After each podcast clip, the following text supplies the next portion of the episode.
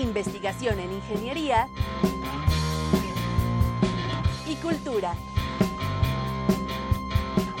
Acompáñanos. Esto es Ingeniería en Marcha.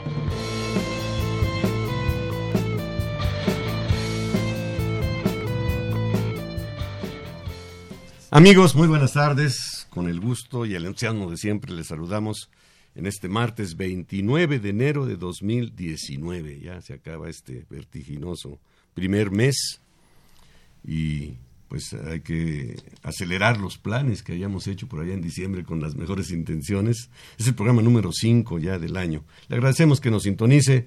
Yo soy Ernesto Mendoza y como todos los martes saludo con mucho gusto a Rodrigo Sepúlveda. Rodrigo, ¿cómo te va? Muy bien, maestro, pues muy contento y emocionado, agradecido con todos nuestros escuchas que nos sintonizan cada martes, martes con martes, y los que nos están sintonizando por primera vez, pues que sean bienvenidos. Eh, ya acabó el mes, se acabó el, primer mes del año, y, y, pues los invitamos a que establezcan comunicación con nosotros, lo pueden hacer por vía telefónica al 55 36 89 89, ahí los atenderá María Eugenia Fernández Quintero, que es la coordinadora de comunicación. Eh, también lo pueden hacer vía Facebook. Sandra Corona está calentando sus pulgares para poder contestar todos sus comentarios.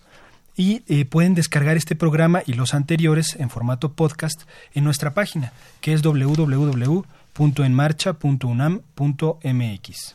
Así es, Rodrigo, y el día de hoy tenemos un programa bien interesante. Estaremos hablando de diferentes proyectos que se realizan en la Facultad de Ingeniería con el apoyo de los sistemas de cómputo. Así es que eh, esté al pendiente del programa. Como ya decía Rodrigo, llámenos, nos gustaría mucho que participara con nosotros y le invitamos a que no se vaya y se quede con nosotros, acompáñenos. Estás en Ingeniería en Marcha, el programa radiofónico de la Facultad de Ingeniería. Si deseas escuchar el podcast del día de hoy y los de programas anteriores o descargar el manual de autoconstrucción, entra a nuestra página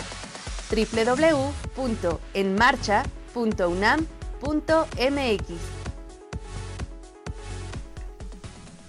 Estamos de regreso, nuestro teléfono 55 36 89 89. Déjenme presentarles a la maestra Tania Arteaga Richie. Tania, bienvenida, buenas tardes. Gracias, buenas tardes. Para que el público te identifique, pues es la encargada de las cuestiones de cómputo en la división de ingenierías civil y geomática. Sí. Nada más ni nada menos, ¿verdad? sí. Bien, eh, le acompaña también Luis Tonatiu Pinto López. Luis, bienvenido, buenas Hola, tardes. ¿qué tal? Muchas gracias. Alumno de la carrera de Ingeniería en Computación. Así es.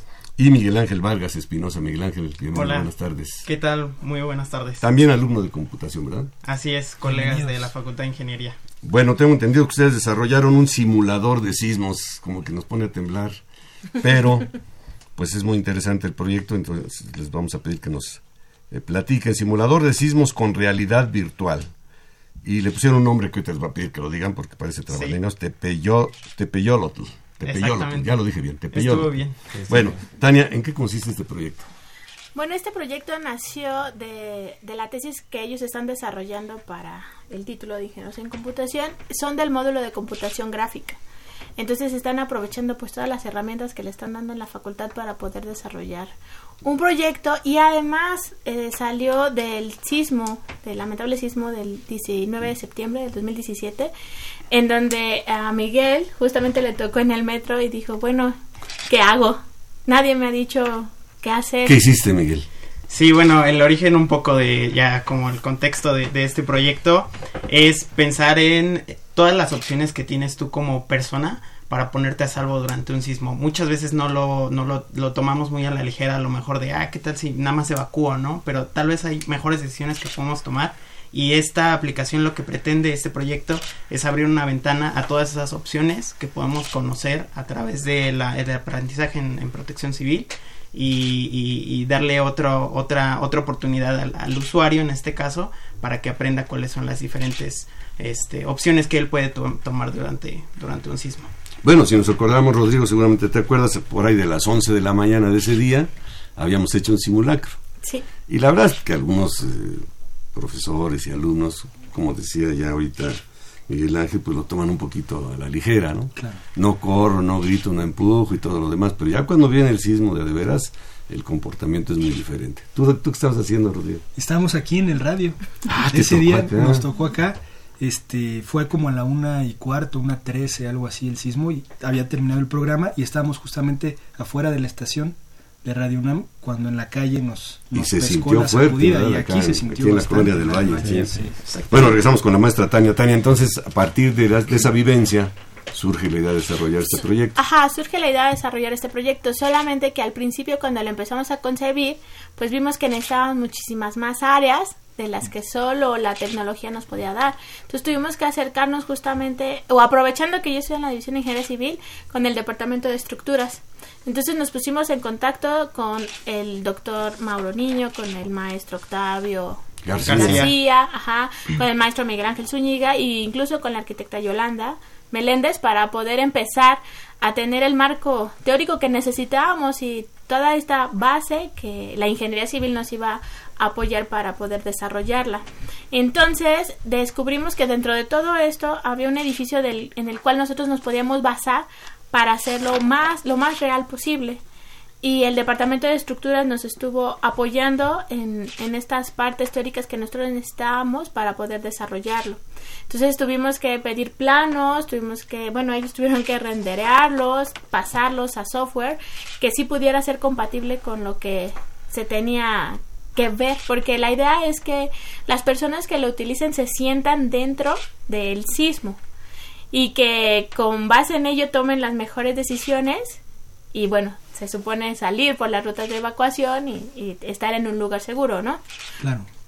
Luis, ¿cómo, cómo le hacen o cómo le haría cualquier persona de cero para empezar a escribir un, un programa que tenga esta parte gráfica y de inmersión y los demás componentes? O sea, ¿cuáles fueron los retos porque partes de cero, no nada más de la idea y de ahí hay que desarrollar lo demás. Bueno, una cosa importante aquí en tomar en cuenta es que, por ejemplo, nosotros estamos utilizando un programa que es, se llama Unity 3D, que es principalmente para desarrollar videojuegos. Entonces, esta herramienta te te ayuda, te facilita bastante en, la cuestión de empezar desde cero. O sea, hay tutoriales, hay documentación, YouTube, hay bastantes herramientas y documentos para que tú puedas empezarlo desde cero, aunque no seas programador, no hayas tenido ninguna carrera. Entonces, de esa parte, pues nosotros ya tuvimos ese, ese, ese empiezo más, más fácil. Entonces, ya teníamos la, la parte más fácil desde desde ese punto. Bueno, y a partir de ahí, pues fue más eh, utilizar las herramientas que aprendimos en, en la carrera, como son la de gráficas y todo, y programación, ingeniería de software, que nos ayudaron para desarrollar el proyecto. Okay. Las personas que nos están sintonizando a través de las redes sociales, pues están viendo aquí unos eh, aditamentos o artefactos, es un visor y algunas cosas que les vamos a pedir que nos describan. Eh, ¿Qué debemos entender por realidad virtual? Yo creo que es un concepto que se está manejando mucho, pero vale la pena sí. puntualizar.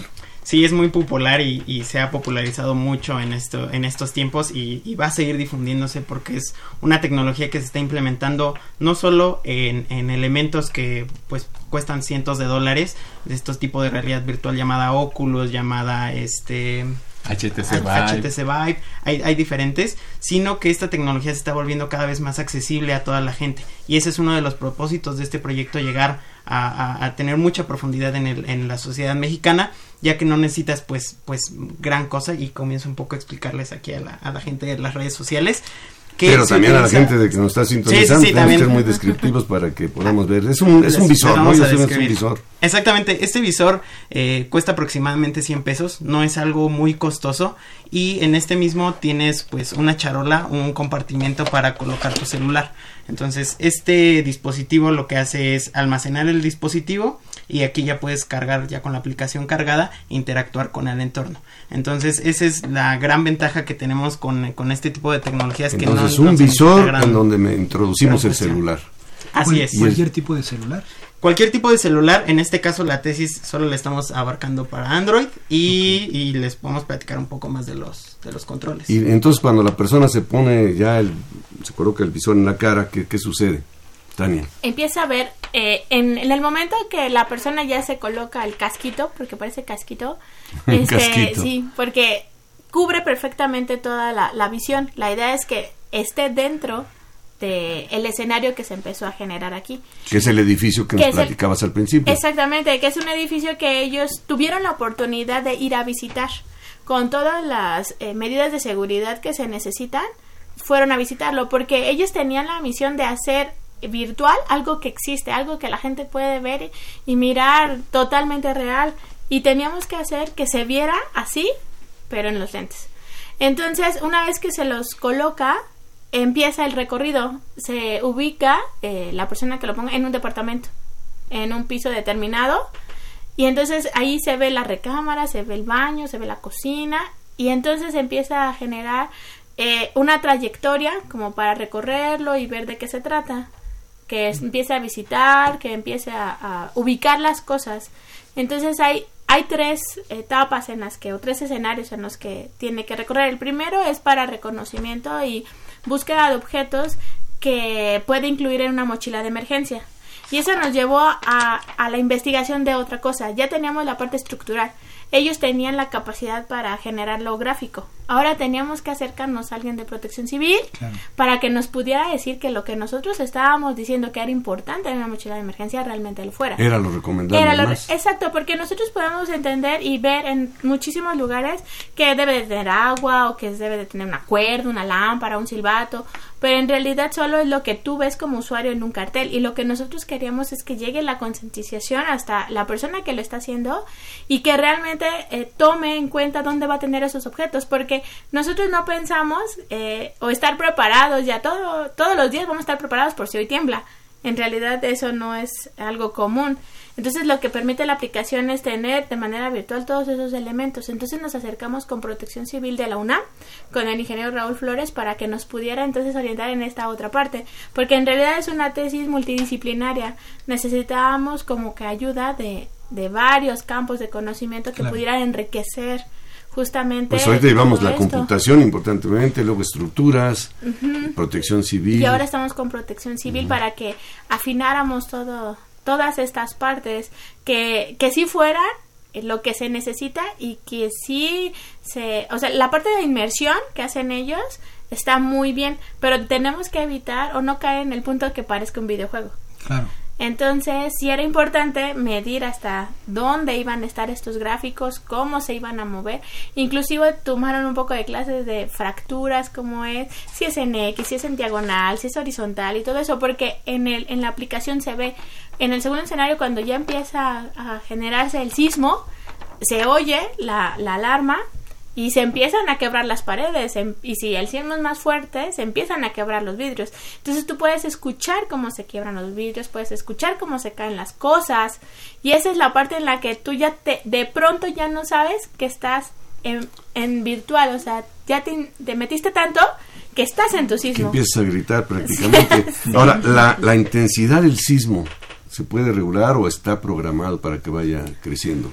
Bueno, en... Miguel Ángel Vargas. no No. Perdón, ya Nos me equivoqué. Luis Tonatiuh. Luis. Eh, bueno, nosotros lo que intentamos hacer es que precisamente el usuario pueda definir una intensidad que él quiera, ya sea una baja o una alta, eso ya está dentro de la aplicación como tal. Entonces, por ejemplo, si tú quieres simular, eh, digamos, uno de 8, pues lo puedes poner 8 y eso, una aproximación más o menos de lo que hicimos, te lo va a generar. Ahora también lo que implementamos, aparte de esto, es que a lo mejor tú quieres eh, agarrar un sismo existente, o sea, que ya pasó, y meterlo en la aplicación, eso también se puede. Entonces, a través del Instituto de Ingeniería nos dieron el chance de su, de su base de datos, de sismo, de acelerómetros, perdón. Entonces, esos datos los puedes meter en la aplicación y cargarlos en la, en la simulación del sismo. Entonces, son de esos dos apartados. No, está muy padre. Eh, Estaban hablando de, de la mochila de emergencia. ¿Qué es lo que debe de tener una mochila de emergencia? Así es, eh, una de las, bueno, pretende tres cosas principalmente esta aplicación. Una, pues enseñar lo que es la mochila de emergencia, zonas de mayor o menor riesgo dentro de un entorno y concientizar a, las- a las personas sobre una correcta toma de decisiones. Eh, la mochila de emergencia depende, obviamente, y esto lo recalcan mucho en Senapred, eh, varía mucho de, de familia y familia. Pusimos cosas como muy genéricas, lo que es botella de agua, lo que es este ropa, documentos importantes, Una ciertos, lámpara, ¿no? ciertos Sí, la- lámpara, eh, alimentos enlatados, cosas muy genéricas, pero que al final del día te van enseñando y matamos dos pájaros de un tiro porque te estás metiendo en un entorno que no es conocido para ti. Entonces, el recorrerlo para buscar las cosas que se encuentran en el, en el entorno te hace conocer el edificio que pues es totalmente desconocido para, para todos ustedes. Claro. Entonces, eso te da como la oportunidad de conocer tu entorno y aparte saber qué es lo que lleva una mochila de emergencia. Bueno, déjame recordar, Rodrigo, a nuestro auditorio, el teléfono 55 36 89 89. Estamos platicando con Tania Arteaga, profesora de la Facultad de Ingeniería, con Luis Timatiu y Miguel Ángel Vargas, sobre este simulador de sismos con realidad virtual, al cual le denominaron Tepeyolotl. Bueno, que me equivoco al decirlo. y eh, nos interesaría mucho que usted nos llame y nos comente, pues inclusive sugerencias, ¿no? De lo que debiera contener el simulador para hacerlo todavía más real. Me llamó mucho la atención lo que dice la maestra Tania de que, pues no se vaya a pensar que es un videojuego y entonces se minimiza la seriedad que debe tener para estar preparado y reaccionar conforme a cierta conducta, pues prácticamente mecanizada, ¿no? Yo creo que se debe llegar a eso, Claro. a que se produce un sismo y ya ni lo pensamos, ya hacemos lo que tenemos que hacer porque alguien ya estableció un, tra- un- un protocolo que nos va a dar cierta seguridad. Así es. Eh, después de, de, de hacer esto de, de conformar la mochila de emergencia, nos decías que aprovechan también para que el usuario reconozca y supongo que empiece a identificar rutas o de evacuación. Después de eso, ¿qué sigue en el videojuego? ¿Qué etapa sigue? Es decir, Ya dijiste videojuego. ah, perdón, en el simulador, en el simu- en el simulador. Bueno, dentro del recorrido para un segundo escenario también se consideran puntos importantes como bajar la palanca del gas, Mm. bajar el switch de la luz, porque eso podría provocar un- una fuga de gas o un corto eléctrico que eh, genere un incendio, ¿no? Un conato de incendio quizá, pero eso podría ser peligroso. Entonces también se considera como partes importantes que a lo mejor todavía no tenemos nosotros eh, salimos del, del, del edificio, de la casa, pero no tomamos precauciones para cerrar eso y que no genere un, un mal mayor, ¿no? Un accidente mucho mayor de lo que solamente es el sismo. Entonces también se catalogan esas partes y bueno, y la ruta de evacuación. Lo, lo más interesante, también un punto importante de la aplicación, como lo menciona Tania, es que todas esas acciones que van que va tomando el usuario, que va tomando la persona que está utilizando la aplicación, se van eh, mesurando de alguna manera y se aplican en una fórmula que, que está apoyada igual por el eh, ingeniero Raúl Flores de Protección Civil.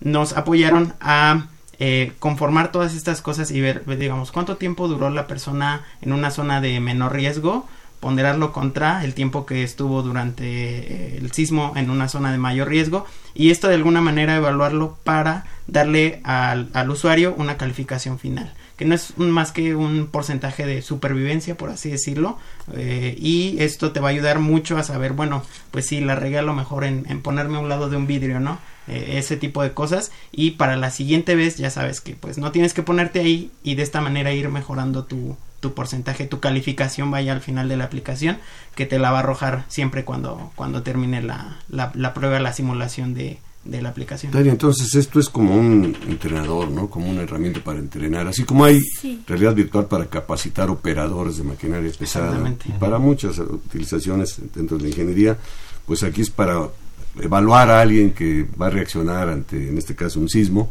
y calificarlo y hacerle ver que cometió algunos errores y, bueno, reafirmarle los, los aciertos. Eh, ¿Estamos en lo correcto? Sí, de hecho también se piensa como capacitación cuando estamos tomando cursos de rescate, de, bueno, de búsqueda y rescate o qué hacer en, en un sismo cuando, eh, no, pero no, sin ponerlos en riesgo, porque en realidad todo es virtual, entonces van a poder hacerlo, van a poder repetirlo, pero sin poder, eh, te- bueno, tener el peligro físico que eso representaría, ¿no?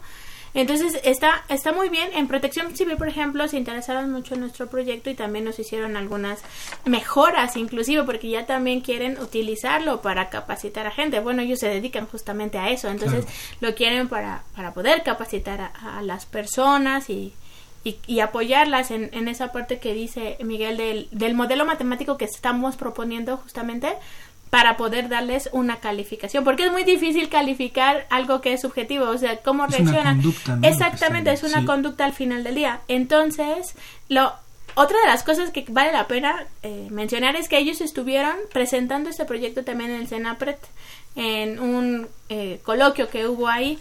Y de ahí, aunque no todos eran ingenieros, también hubo participación de psicólogos que, que vieron la herramienta como una oportunidad para ver el comportamiento ante una emergencia. O sea, ya no solo para saber qué hacer, sino a lo mejor una persona dice, no, yo soy muy seria, siempre este, me siento con templanza en una emergencia y se le ponemos el, toda la aplicación y resulta que no, que, Es muy que aprensiva ella es muy aprensiva y se empezaba a poner nerviosa.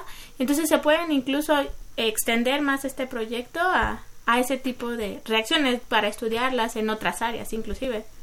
¿Qué tiempo dura la, la prueba? Hay un tiempo este, acotado en donde empieza uno, se coloca el, el casquito, decía Tania, Sí. y un, un visor, y empieza la prueba, le das play, por decirlo de alguna manera. ¿Y ¿Hay algún tiempo o no hay una restricción ahí? Pues en este caso no hay como una restricción, el usuario puede explorar el área y tardarse el tiempo que sea necesario.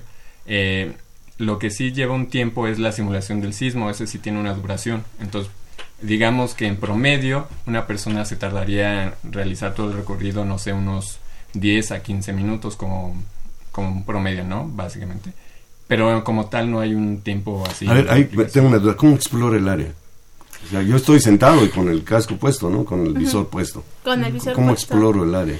Ahí, ahí aplican los controles. Los controles lo que hacen es solo avanzar y retroceder, ¿no?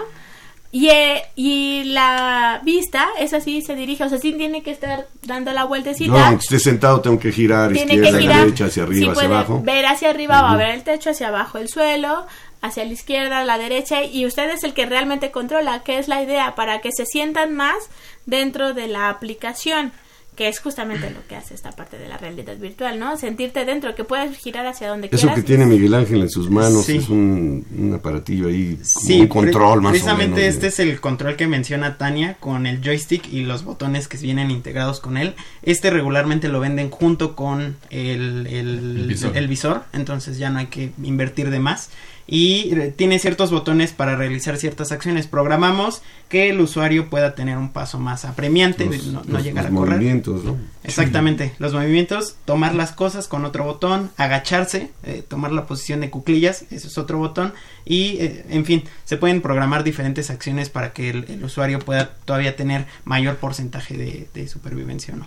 Supongo que requiere cierto familiarización o acostumbrarse a los controles porque uno está eh, con los ojos vendados, ¿no? Prácticamente. Eh, ¿Y qué hace el otro con, eh, el otro control? Bueno, en el otro otro. control, Sí, para los que estén familiarizados con tal vez los controles de PlayStation o de Xbox, es muy familiar a ellos. Y básicamente, como explicó Miguel, hacen las mismas funciones, están programados los mismos botones para lo para eso. Pero es verdad, eh, la gente que esté pues no haya usado ningún control de eso, pues se va a sentir un poco así como, "Ay, ¿cómo le hago, no? claro. Pero claro, para eso es la repetición de la, de la aplicación. O sea, tú puedes repetirla tantas veces quieras y a- a acostumbrarte a los controles. Eh, pues los que sean más ju- jugones, o sea, gamers, pues ya estarán muy acostumbrados a los movimientos de, de los joysticks y de los botones, pero para otras personas, pues no tanto. Este casquito, me gustó mucho la definición que le dio Tan- la- Tania, yo le puse antifaz o visor, mejor dicho, visor. Sin el celular no hace absolutamente nada.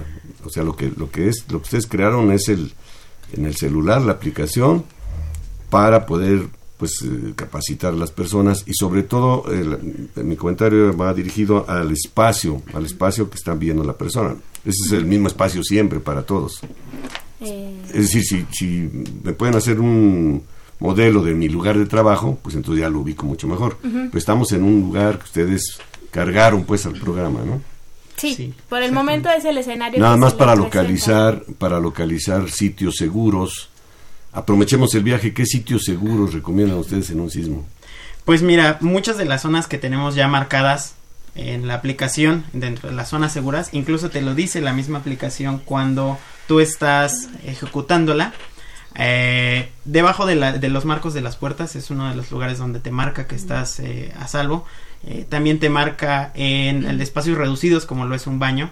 Eso también es muy recomendado por la parte de protección civil y también recomiendan mucho eh, debajo de muebles que sean muy resistentes, que sean mesas en este caso y pues obviamente la otra recomendación alejados de cualquier vidrio, ventana, objeto que pueda caer ya que eso podría... Abajo de ciertos muebles, como dices tú, se forma el famoso triángulo, de, vida, ¿verdad? Tenemos un comentario que nos va a hacer favor de leer Sandra. Tenemos varios saludos en redes sociales. Nayeli Alvarado dice éxito, Laura Cebreros, felicidades por su proyecto. Héctor Evans, excelente proyecto, felicidades a todos. Ale Guhux, saludos maestra Tania Ricci y felicidades por tan excelente proyecto. Víctor Manuel Serrano nos pregunta, en caso de un sismo, permanecer dentro de la estación subterránea del metro sería más seguro que salir a la superficie, ya que la fuerza de compresión se distribuiría en el medio o arco, eh, eh, o arco o catenarías del túnel. Gracias. ¿Qué opinan de eso? Porque, bueno, nos estaba diciendo Miguel Ángel que él tuvo ya una vivencia en el, metro. Que qué hacía, ¿no? Sí, precisamente dentro de todo esto, porque fue también el, gran reto, ¿no? Llegar de la nada y empezar a comenzar a, indagar en los temas de sismos, en los temas de geomática, en los temas de estructuras. Me encontré precisamente con la documentación que, que dicen los comentarios que es mejor permanecer eh, cerca de los andenes, mm, eh, alejarse de, mamparas, todas estas luminarias que pueden realmente lastimar a alguien. Entonces, si suele ocurrir eh, a, cierta persona que le llegue a ocurrir en el metro, sí la recomendación es permanecer tanto dentro o en el área del abordaje de los, de los trenes y esperar a que la gente de tanto protección civil como autoridades apoyen a la evacuación de... Miguel Ángel, ¿el, metro se detuvo? Sí, el metro se detuvo. Yo estaba transbordando precisamente, no muy lejos de aquí, la estación Zapata. Entonces sí fue como muy, muy impactante esa parte, pero eh, pensé, ¿no? ¿Qué, qué, qué, qué opciones puede haber en cuanto a la tecnología? Justo estábamos tomando juntos la materia de realidad virtual. Entonces imaginarán que venía como fresco ese, ese tema y por qué no brindarle este, esta segunda opción, esta oportunidad a las personas para que puedan tener un, punto de vista diferente cada, cada evaluación. La, la aplicación, eh, este simulador, ya está disponible en, en, Android o lo piensan lanzar en un futuro, afinarlo y lanzar. ¿Y ¿Cuál es el plan? Pues mira, ahorita como tal no está, digamos, en la tienda de Google, eh, pero sí está, digamos, compilado, por así decirlo, a, las, a los dispositivos Android. Eh, en un futuro sí planeamos sacarlos para ellos, pero de momento no es así como está acceso al público. Creemos que cuando sea mejor conveniente, o sea, cuando ya esté bien pulida, ya se podría sacar, digamos, al público para acceso de todos. Por curiosidad, eh, ¿por qué le bautizaron con ese nombre de Tepeyotl? Pues, Tepeyolotl. Bueno, todo, todo pues viene del de, lenguaje náhuatl. Buscamos, estuvimos indagando y muchos de los proyectos que, que realmente son, que siento yo, los más importantes de la UNAM, tienen algún nombre representativo de nuestras lenguas orígenes, como lo es el náhuatl. Y decimos ponerle tepe. Yo lo tepe es este montaña o monte, sierra y Yolotl el corazón. Entonces, pues fue la, la, palabra que ya existía. Esta es una deidad a la cual se le atribuyen los, todas las cuestiones de los sismos, de los acontecimientos que suceden en la tierra. Y precisamente, pues, pues fue muy acorde a, lo que estábamos haciendo. Así que ese es el, el El origen del nombre. Pensando a gran escala, Tania, ¿cómo podríamos introducir esto en, escuelas, no sé, en dependencias, en oficinas? para estar más, más preparados ante un sismo. Aquí, aquí, de hecho, los retos más importantes que tuvimos fue poder este, em, recabar toda esta información de estructuras, de geomática, de protección civil y la parte importante de computación, que es la realidad virtual. Entonces, todo eso es lo que ayudó a que el proyecto de tesis, como tal, tuviera ese límite, que es el edificio que presentamos con lo que tenemos. Sin embargo, eh, por ejemplo, esas que mencionó la intensidad, tuvieron ellos que hacer esa correlación entre Unity y cómo se mide un sismo en escala Richter, porque no era algo directo, era algo que ellos tuvieron que investigar y encontrar todas esas equivalencias. De, de como ese ejemplo hubo muchísimos. Ahora que ya lo tienen, ya lo manejan y ya lo saben, el, la idea de capacitar porque esto se puede usar para niños, jóvenes, adultos y más adultos. Entonces, ahí la parte importante sería como cambiar los escenarios. Entonces, por ejemplo, si es para escuelas o para una institución, o de hecho ahora que estuvimos en pláticas allá en Protección Civil, podemos renderizar CU si fuese posible y entonces decir dónde quieres que te tiemble. Quiero que me tiemble en la facultad de ingeniería, en el edificio A, yo estoy en el cuarto piso, se puede. Porque la parte importante que ellos hicieron, que es estas métricas, las, este, las, las cuestiones matemáticas, el modelo que estamos proponiendo, todo eso ya existe, o sea, ya lo tenemos. Entonces, solo sería replicar el edificio que usted quiere estar. Entonces, en una escuela se puede decir, bueno, una escuela promedio de dos pisos y la intensidad del sismo es la que se puede regular. Y bueno, ahorita pensaste en el campus universitario, pero a nivel de primarias, de secundarias, eh. tener como que, como dices tú, renderizado el edificio y que entonces los niños tuvieran pues, pues como algunas sesiones breves para ver cuál va a ser y es que de hecho se puede aprender, se puede aprender de que uno le está usando. Por ejemplo, si un niño en un salón, un quinto de primaria, lo está utilizando, esta aplicación no solamente la puedo ver yo como usuario, sino también se puede eh, proyectar en monitores o en un proyector. Entonces todos estamos viendo realmente el comportamiento del usuario en la aplicación. Entonces, no solo es el que la usa y las reacciones, sino que todos podemos comentar cómo lo hizo, cómo mejorarlo y puede pasar otra persona a hacerlo, otro niñito y el profesor que está a cargo puede estar viendo justamente lo mismo que está viendo la persona que está en la inmersa en el escenario.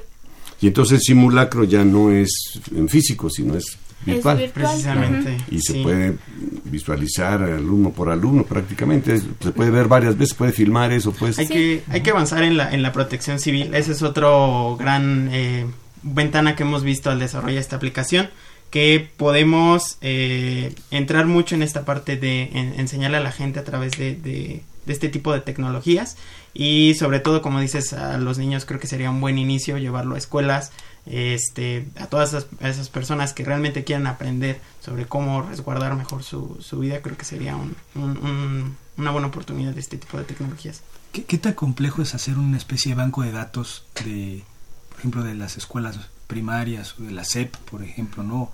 Lo más eh, representativo posible. Es decir, ¿cuánto lleva eh, renderizar un edificio? Bueno, pues en esta cuestión sería algo atareado porque es conseguir los planos de cada edificio y poder eh, tener el tiempo para poderlos pasar a un, a un programa de renderizado como digamos un modelado de Automaya o 3 Max, etcétera. Entonces, es más que nada muy tareado, o sea, lleva mucho tiempo, pero sí, sí, sí puede. Sí puede ser. ¿Algo que quisieran agregar que no les hayamos preguntado? Creo que les preguntamos todo. Nada más el agradecimiento a la, a la licenciada Irma Delgado Hernández, la cual es, pues, tuvo este acontecimiento en su edificio y con todos sus, sus, inquilinos, eh, esto que es en Rancho San Lorenzo, aquí en Coyoacán, al sur de la Ciudad de México, quedó pues inhabitable, pero este tipo de vivencias nos ayudan, ¿no? a desarrollar este tipo de tecnologías y poder ayudar a, más gente. Por supuesto que sí, excelente proyecto. Muchas gracias, muchas gracias a la maestra Tania Arteaga Ricci, profesora de la Facultad de Ingeniería, Luis Tonatiu Pinto López y Miguel Ángel Vargas Espinosa por esta magnífica descripción que nos han hecho del proyecto simulador de sismos con realidad virtual. Muchas gracias, enhorabuena, felicidades. Regresamos en un momento con ustedes. Estás en Ingeniería en Marcha el programa radiofónico de la Facultad de Ingeniería.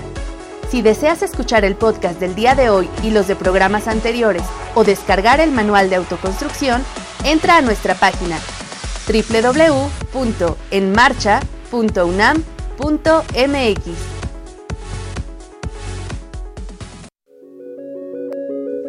La División de Educación Continua y a Distancia de la Facultad de Ingeniería, pionera en educación continua y con más de 47 años dedicados a la capacitación y actualización en los campos de la ingeniería, te invita a conocer su vasta oferta de cursos, talleres y diplomados en las modalidades presencial y en línea, en temas de infraestructura, obra civil, minería, petróleo, industria, agua, energía, medio ambiente, eléctrica, electrónica, tecnologías de la información y desarrollo de habilidades, entre otros. Inscríbete en la página www.minería.unam.mx o llama a los teléfonos 5521 4021 al 24. Lo que pasa en el mundo de la ingeniería, lo enseñamos en minería. Estamos ya de regreso, usted nos acaba de sintonizar, estamos, esto es Ingeniería en Marcha. y nuestro teléfono 55 36 89 89 o a través de las redes sociales. Bueno, pues tenemos en la línea a la doctora Norma Saib Savage Chávez. Doctora, buenas tardes, gracias por eh, acompañarnos aquí en el programa. Hola, buenos días. Eh, muchas gracias por invitarme a su programa. Pues la saludamos con mucho gusto y por supuesto la felicitamos. Usted fue ganadora de un premio que se conoce como Premio TR35. ¿Estamos en lo correcto? Muchísimas gracias. Este premio de TR35, platícanos un poco. Eh, es un premio que se le da a los 35 jóvenes menores de 35 años eh, que se consideran los más innovadores. ahorita esto fue de Latinoamérica eh, y es un reconocimiento que da el MIT Tech Review y se lo ha dado a otras personas como es Serge Green, el, el, creador de Google, eh, y otras personas que han hecho innovaciones eh, debido a su potencial y a su trabajo que han, que han tenido en el área. O sea, este es un premio a nivel, bueno, latinoamericano, nos acaba usted de decir, pero con reconocimiento internacional. El MIT es una institución pues de educación superior de las más reconocidas en el mundo. Exactamente, es, es, es, es exactamente. Eh, entonces lo que hace MIT Tech Review es que eh, analiza a jóvenes eh, que sean menores de 35 años y les da un premio si están trabajando en las áreas de biomédica, computación, comunicaciones, negocios, energía, materiales. Y eh, se dan nominaciones alrededor de todo el mundo, eh, se evalúan por jueces expertos, eh, también que vienen alrededor del mundo, y, y, ya recibes el premio, que por cierto, ya va, acaba de salir la convocatoria de 2019, yo lo gané en 2018, y entonces invito a los jóvenes a participar, sigan a Innovadores35 en Twitter para que puedan también participar. Y ahí están. por favor, este, ¿cómo le entran a esto? ¿Innovadores, dijo usted? Innovadores 35. Innovadores 35. ¿Qué tips le podría dar a alguien que va a participar apenas? Es importante eh, plantear bien porque te piden, por ejemplo, escribir exactamente cómo es que tú estás innovando. Entonces creo que es muy importante eh, tener claro el impacto que tu, perfectamente el proyecto. tu trabajo está teniendo. Exactamente, exactamente. Eh, y también atreverse. O sea, creo que, por ejemplo, muchas veces mi impresión es que en Latinoamérica estamos haciendo grandes cosas y a veces no, no lo platicamos con, con los demás eh, y entonces es importante atreverse, participar y realmente mostrar claramente el impacto que estás teniendo. Eh, este año hubo varias eh, personas, por ejemplo, de México, que realmente mostraron que México tiene un gran potencial. Por ejemplo, había personas que estaban trabajando en temas de, de, de naves, naves, naves espaciales y uno pensaría, bueno, en México nadie está desarrollando eso, pero realmente hay jóvenes que están muy metidos en esa área. Sí, fíjese que, perdón que le interrumpa, la semana pasada por aquí nos visitaron y la antepasada también, eh, gente que está trabajando ahí en Juriquilla y en la Facultad de Ingeniería sobre los temas de, aeroespaciales. Excelente, sí, exactamente. O sea, México realmente es un país muy innovador y tenemos mucho potencial, entonces debemos todos de participar. Y especialmente también la Facultad de Ingeniería está creando realmente líderes de tecnología y eso hay, que reconocerlo y entonces nos debemos de apoyar y para impulsar y mostrar al mundo también que, México es realmente una potencia. Muy bien, estamos platicando con la doctora Norma Saib Savage Chávez, ganadora del premio TR35, ya nos comentó en qué consiste este premio. Platíquenos ahora, doctora, por favor, ¿qué proyecto, en qué proyecto participó usted? Eh, yo hago investigación sobre tecnología cívica. En lo que trata de mi investigación es eh, movilizar a los ciudadanos para que puedan crear eh, cambios sociales a escala. Entonces yo desarrollé eh, bots en redes sociales que identifican personas que tal vez están interesadas en una causa en particular, por ejemplo, personas que quieren, que están quejándose en Twitter acerca de la corrupción. Mis bots lo que hacían es que los identificaban y después los guiaban para que en vez de estarse quejando puedan empezar a hacer algo, por ejemplo, para combatir la corrupción, puedan empezar a hacer tareas para ir transformando su ciudad. Entonces, mm, de lo que trata mi investigación son sistemas con los cuales podemos organizar a los ciudadanos para crear cambios sociales. Y estos sistemas lo hemos usado tanto para organizar a ciudadanos para que combatan la corrupción, organizar ciudadanos para que construyan infraestructura para los ciegos eh, y empiecen a transformar sus ciudades. ¿Un nombre este proyecto? Em, el nombre en particular es Botevist entonces es porque tenemos al bot y, y, estamos volviendo a que las personas sean ahora activistas, activistas en sus ciudades que crean cambios sociales. ¿Cómo puede uno participar? Eh, ahorita, ahorita especialmente eh, tenemos diferentes diferentes proyectos, porque mucho de esto se desarrolló como proyecto de investigación. Entonces, por ejemplo, tenemos ahorita diferentes proyectos que estamos desarrollando. El de los ciegos eh, se llamó, fue un bot que eh, estaba actuando en Facebook, se llama Luz Deploy. Entonces, Luz Deploy lo que hacía era que tú le mandabas un mensaje diciendo estoy interesado en participar y el bot lo que hacía era que te respondía el mensaje y te decía, mira, estás, por ejemplo, en la Facultad de Ingeniería, eh, actualmente a lo mejor este pasillo no está bien equipete, eh, no hay sensores para los ciegos para que puedan saber cómo navegar el edificio. Entonces, eh, te voy a guiar para que puedas poner estos sensores para que un ciego con su celular ahora ya pueda entender qué está pasando en este pasillo. Entonces el bot te iba guiando y te iba dando microtareas para que tú pudieras participar. también otra cosa es que hemos estado colaborando con empresas sociales para empezar a crear estos cambios a escala en zonas rurales. Entonces, otra empresa que pueden checar también con los que estamos colaborando de cerca con nuestra tecnología es Infrarural. Infrarural es otra empresa que salió de la Facultad de Ingeniería también y lo que estamos haciendo es que estamos organizando a los ciudadanos para que reconstruyan las zonas rurales de México. Entonces, ahorita estamos viendo, por ejemplo, después del sismo, cómo podemos organizar a los ciudadanos para que reconstruyan eh, para que reconstruyan muchas de las zonas que, resultaron afectadas. Entonces los bots otra vez los guían a los ciudadanos para que puedan reconstruir sus ciudades y sus pueblos. Pues interesantísimo esos estos proyectos. Eh, nos habían comentado también de un proyecto denominado blockchain. No sé si estamos hablando de lo mismo o es un proyecto adicional. Eh, sí, también hemos trabajado con varios proyectos eh, relacionados con blockchain. Ahorita tenemos un laboratorio en la Facultad de Ingeniería que se llama Blockchain UNAM. Eh, ahí estamos colaborando con la profesora Norma Elba Chávez. Y justamente eh, lo que estábamos viendo ahí era que un problema que existe es que, ok, queremos organizar a los ciudadanos para que reconstruyan sus ciudades, ¿no? Para que creen cambio social.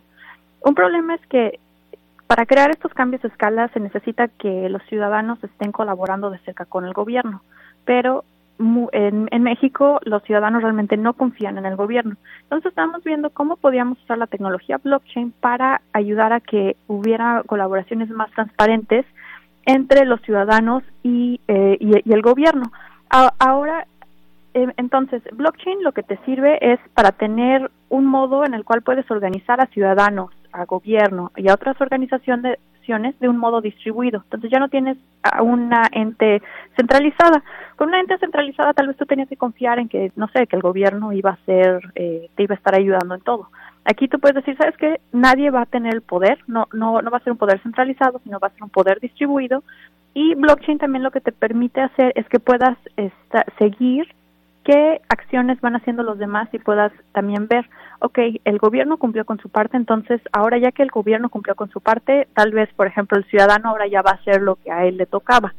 Eh, pero el blockchain te ayuda a que puedas seguir lo que los otros ciudadanos están haciendo. Entonces esto va con la tecnología que estamos desarrollando respecto a empoderar a que el ciudadano pueda colaborar y pueda crear eh, grandes cosas para sus ciudades y sus pueblos pues dijo usted una palabra clave, las redes tienen un poder tremendo. A mí me llamó muchísimo la, el, proyecto que tienen para combatir la corrupción. A mí me gustaría que nos platicara un poquito más de esto y cómo podemos colaborar como ciudadanos, porque a veces trasladamos este asunto pues al gobierno o a un tercero y la verdad es que todos estamos involucrados en ello. Sí, es, es muy, es, es, es, un gran punto. El, el, en el proyecto de combatir la corrupción, bueno, tenemos dos proyectos para combatir la corrupción. El primero era con los bots, los bots lo que hacían era que buscaban personas que estaban, eh, por ejemplo, hablando, quejándose acerca de, esto fue en la época de, fue más o menos por 2015, eh, entonces era, era una época en la cual eh, acababa de pasar lo de Yotzinapa y había mucho, muchas quejas respecto al gobierno y cómo estaba actuando.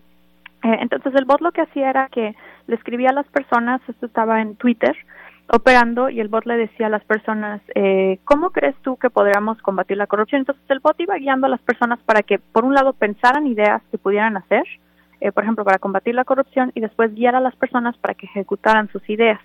Entonces, eh, yo creo que como ciudadanos, eh, lo, lo que me agradaba de los bots es que puedes pensar que el bot es como un catalizador en el cual el bot te guía para, para un poco para empezar a cambiar tu comportamiento. Entonces, en vez de estarte quejando de un tema, el bot ahora te va a guiar para que eh, cambies tu comportamiento y te enfoques en soluciones, en, en, pensar qué soluciones podrías darle al problema. Eh, compartir, perdón, doctora, ¿nos puede compartir algunas de esas ideas que, que, el público dijo, que el usuario dijo? Eh, sí, por ejemplo, una, una idea que, que, las personas eh, decían era, eh, por un lado, de hecho, una, una idea muy simple que me acuerdo mucho era simplemente poner, eh, e, empezar a poner letreros desde sus ventanas para que las personas empezaran a pensar en no ser ellos corruptos. Entonces, el ciudadano pensaba que algo que se necesitaba era como recordatorios constantes que las personas tuvieran para, para recordar que ellos debían de ser el bien. Eh, ese, ese se me hizo curioso porque es un poco como que el ciudadano aporta de su, desde su propia casa para, cre y para ir creando el cambio que quiere ver. Entonces decían, bueno, sabes que desde tu ventana escribe, este, necesitamos que escriban estos, estos mensajes. Eh, entonces eso era una, una, por ejemplo, idea que, que tenían los ciudadanos. Y otra cosa que también repitieron mucho y por esa razón fue que empezamos a explorar las soluciones con blockchain fue que querían sistemas en donde no hubiera tantas jerarquías.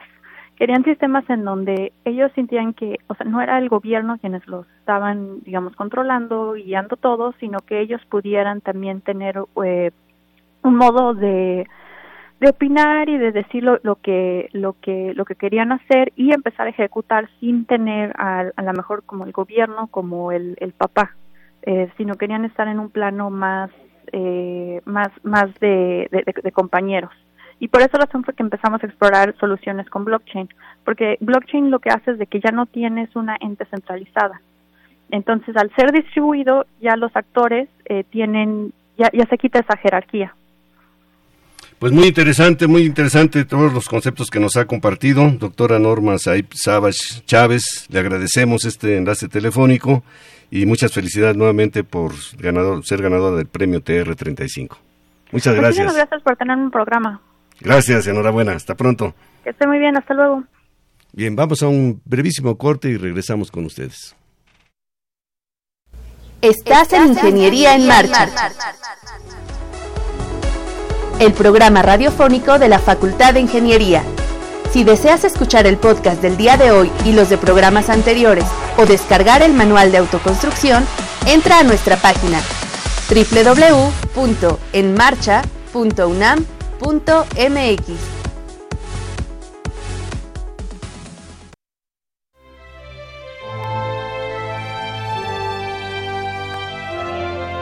El ingeniero Ernesto René Mendoza Sánchez estudió la carrera de Ingeniería Civil y la especialización en el área de construcción en la Facultad de Ingeniería de la UNAM. Y desde entonces siguió vinculado con su alma mater, donde se ha desempeñado como profesor y actualmente es jefe del Departamento de Ingeniería en Sistemas, Planeación y Transporte. Además de iniciar en enero de 1999 la conducción del programa de radio Ingeniería en Marcha, relevando al distinguido maestro Marco Aurelio Torres Herrera, fundador del mismo. ¿Cómo están, amables radioescuchas? Muy buenas tardes. Les saluda Ernesto Mendoza Sánchez, de la Facultad de Ingeniería. Eh, seguramente usted extrañará la voz del querido maestro Marco Aurelio Torres H. Él, eh, como lo anunció en algunos de sus últimos programas, se ha resentido de su salud. Y bueno, pues ha pedido unos días, no sabemos a cuánto se extienda esto, de descanso. Uno de sus logros es haber participado activamente en el Manual de Autoconstrucción y Mejoramiento de la Vivienda, que actualmente es difundido en la página de Ingeniería en Marcha.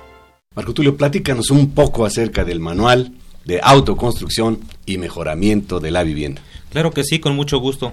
Mire usted que nos escucha, le comento que se trata de un documento que tuvo su origen en una serie de fichas técnicas que fueron elaboradas por profesores de la Facultad de Arquitectura y de la Facultad de Ingeniería.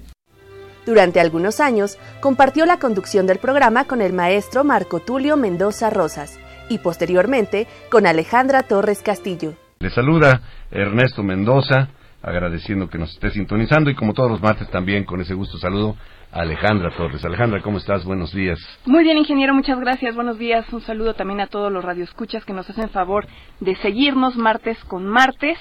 Con la satisfacción del deber cumplido, siempre entusiasta en cada una de las mil emisiones durante 20 años, el ingeniero Ernesto Mendoza cierra un ciclo como conductor para enfocarse a sus actividades académicas y de docencia. La Facultad de Ingeniería le agradece profundamente su dedicación y profesionalismo.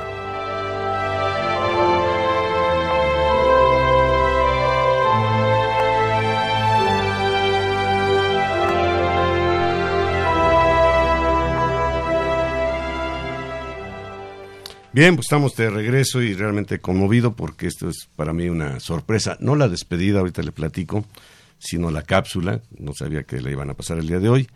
Yo había solicitado a la producción que me concediera un par de minutos, no solamente para despedir el programa, sino para despedirme del programa. Me, me explico, ya usted escuchó, hace 20 años, precisamente la última semana de enero de 1999, ya como hoy, me inicié en la conducción de Ingeniería en Marcha. Sustituía yo, ya lo oyó usted también, por un periodo que se suponía iba a ser por, de seis meses, al recordado maestro Marco Aurelio Torres Herrera. Eh, como ustedes recordarán, él fue titular del programa desde 1991 y hasta 1999, pero esta sustitución se prolongó más allá de sus seis meses esperados y se prolongó por 20 años. Eso significa, en numeralia, que los ingenieros nos encanta, alrededor de mil programas en los que afortunadamente y de manera ininterrumpida he tenido el enorme privilegio de acompañarle durante una hora a usted, que nos sintoniza frecuentemente en su casa o tal vez en su oficina, en su taller o quizá en su automóvil. También escuchó usted en la cápsula, yo así lo considero, que es un ciclo, un ciclo ya de 20 años, y pues he considerado prudente dejar este lugar eh, a nuevas, nuevas voces, nuevos talentos, nuevas ideas. Y sin lugar a dudas, debo decir, el programa se queda en muy buenas manos. El ingeniero Rodrigo Sepúlveda es, además de excelente profesor en la Facultad de Ingeniería, es un insuperable comunicador. Seguramente lo hará superando al quien está hablando en este momento. Pero yo no me puedo ir del programa sin antes agradecer a todos quienes han hecho posible que estos 20 años de permanencia en Ingeniería en Marcha, los martes de 12 a 13 horas, por el 860 de amplitud modulada y agradecer principalmente a usted que forma parte de nuestro público y a quien siempre tenemos presente en el diseño de los contenidos de Ingeniería en Marcha. Eh, quiero agradecer a los funcionarios y personal general de Radio UNAM por sus valiosas orientaciones y apoyo, a las autoridades de nuestra facultad por eh, todo el apoyo también que hemos recibido de ellos, a los operadores del transporte que durante todo este tiempo nos han transportado de manera incansable de CEU para acá, Adolfo Prieto 133, y nos han regresado sanos y salvos a Ciudad Universitaria. Por supuesto, a todo el equipo de producción Ingeniería en Marcha, a nuestros invitados al programa, eh, a quienes nos auxilian en la atención a los teléfonos y en las redes sociales, y finalmente a los encargados de los controles técnicos aquí en el estudio, muy en especial a Socorro Montes, quien nos ha acompañado en la mayoría de los programas. A ver, parece que hay... Eh, por supuesto, eh, tengo que decirle que Ingeniería en Marcha sigue, sigue al aire y seguirá al aire seguramente por muchos años más. No tengo duda en ello. Y yo, Ernesto Mendoza, como todos los martes al finalizar el programa, pues me despido, no con un hasta nunca, sino hasta luego. Eh, Rodrigo, te deseo, te deseo un éxito grandísimo. Tenemos a alguien en la línea. Buenas tardes, habla Ernesto Mendoza. Hola, ¿qué tal? Muy buenas tardes, eh, señor ingeniero Ernesto Mendoza. Le habla el doctor Carlos Escalante. este doctor, pues una sorpresa para mí la cápsula y su llamada telefónica, por supuesto. Sí, e, es para agradecerle pues la, la gran labor que ha hecho al frente de este gran programa de la Facultad de Ingeniería, que tiene como objetivo ser el medio de divulgación del quehacer de la facultad en los ámbitos académico, de investigación, cultural y deportivo para el conocimiento de nuestra sociedad. Parece muy sencillo tener casi más de mil programas alrededor de 20 años, pero pienso que cada uno de esos programas le representó un gran desafío. Le agradezco mucho esta participación, desde el punto de vista personal, pero lo más importante desde el punto de vista institucional.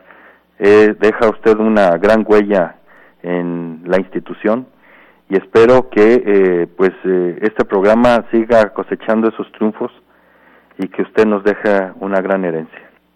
Muchas gracias, señor director. Como lo acabo de decir, se queda el programa en buenas manos. Yo estoy seguro que con el apoyo de la facultad, de las autoridades y todo el personal aquí de Radio UNAM, el equipo de producción, seguiremos haciendo un buen papel y sirviendo a la comunidad. Y si en una de tantas me invitan, pues con gusto participaré aquí en el programa, por supuesto. Por supuesto, por supuesto. Eh, también quisiera expresar todo eh, mi agradecimiento a todo este equipo que ha colaborado a lo largo de estos 20 años con usted. Ha sido años de gran esfuerzo, de pues eh, expresar todo lo que hace la vida interna de nuestra facultad, que, que estamos ciertos que le da muy buenos resultados a, a nuestra sociedad. Ha sido uno de los, de los objetivos del programa, eh, señor director, el que las personas que nos sintonizan se den cuenta de que en la Facultad de Ingeniería, y no solamente en la Facultad, por supuesto en la UNAM, se trabaja, se trabaja duro y con el ánimo siempre de servir a quienes nos han dado la, oportunidad de formarnos como ingenieros. Pues muy bien, eh, no me queda más que reiterarle mi agradecimiento y mi felicitación. Muchas gracias. Sus palabras. Gracias. Hasta luego. Pues sí, maestro, eh, es un honor que me haya invitado, que me abra, que me haya abierto este espacio. Eh, yo fui, debo decir al auditorio que fui su alumno, lo conocí en el aula, un excelente maestro. Hace un buen rato ya. Hace un rato, más o menos el 2004, 2003-2004. Y pues he tenido la fortuna de, y el gran honor de compartir el micrófono eh, con este gran ingeniero tenemos bastantes llamadas eh, de los que se están enterando. Eh, la doctora Margarita González le manda saludos, está muy triste. Muchas gracias, muchas gracias a todos. Mucha suerte. También eh, María del Rosario Velázquez, una felicitación y Miguel Martínez, un agradecimiento. También tengo un mensaje eh, de, como portavoz la doctora Ana Carrera de parte del Departamento de Sistemas, Planeación y Transporte. Le mandan un abrazo lleno de gratitud para el ingeniero por su entrega, apoyo, difusión y apertura a los proyectos que se han gestado en nuestra Facultad de Ingeniería a lo largo de estos años. Lo mejor para nuestro querido colega en esta nueva etapa yo estoy seguro que va a seguir en este micrófono, a lo mejor no como conductor, pero el trabajo que desarrolla en la facultad da, da mucho para que esté como invitado. Ya lo comenté, Rodrigo, si me invitan, estaremos, pues aquí estamos. Eh, estaremos enfrente en vez de al lado, pero seguiremos aquí en el programa. Pues los vamos a extrañar, los vamos a extrañar, por supuesto, pero este, pues como decía yo, los ciclos, yo creo en eso. Hay otros proyectos allí en la Facultad de Ingeniería y, lo más importante, pues que me voy muy tranquilo porque el programa queda en buenas manos. Le agradezco de corazón, maestro. Este Rodrigo Sepúlveda, también ya lo dijo él, fue mi, fue mi alumno, un alumno aventajado, eh, no solamente en la parte académica, sino también aquí en la conducción del programa, porque realmente sí es una enorme responsabilidad. No es la voz de Ernesto Mendoza o de Alejandra Torres en su momento, Marco Tulio, Rodrigo, es la voz de la Facultad de Ingeniería. Y las personas pues escuchan lo que está sucediendo a través de nuestras voces no somos tampoco expertos en el micrófono, por eso yo quise agradecer aquí el apoyo que tuvimos siempre de las autoridades y del personal de Radio UNAM, que con su orientación pues nos llevaron a hacer lo mejor posible eh, la participación del programa y la muestra pues ahí está. No son los 20 años de Ernesto Mendoza, son los 20 años de una institución que es la Facultad de Ingeniería, la mejor escuela de educación superior en ingeniería en el país y pues eso sí implica una enorme responsabilidad. Así es que pues yo les eh, me despido, me despido como siempre lo he hecho y les invito, no va a ser esta la excepción, a que continúen disfrutando de la programación musical que Radio UNAM tiene para todos ustedes. Hasta pronto.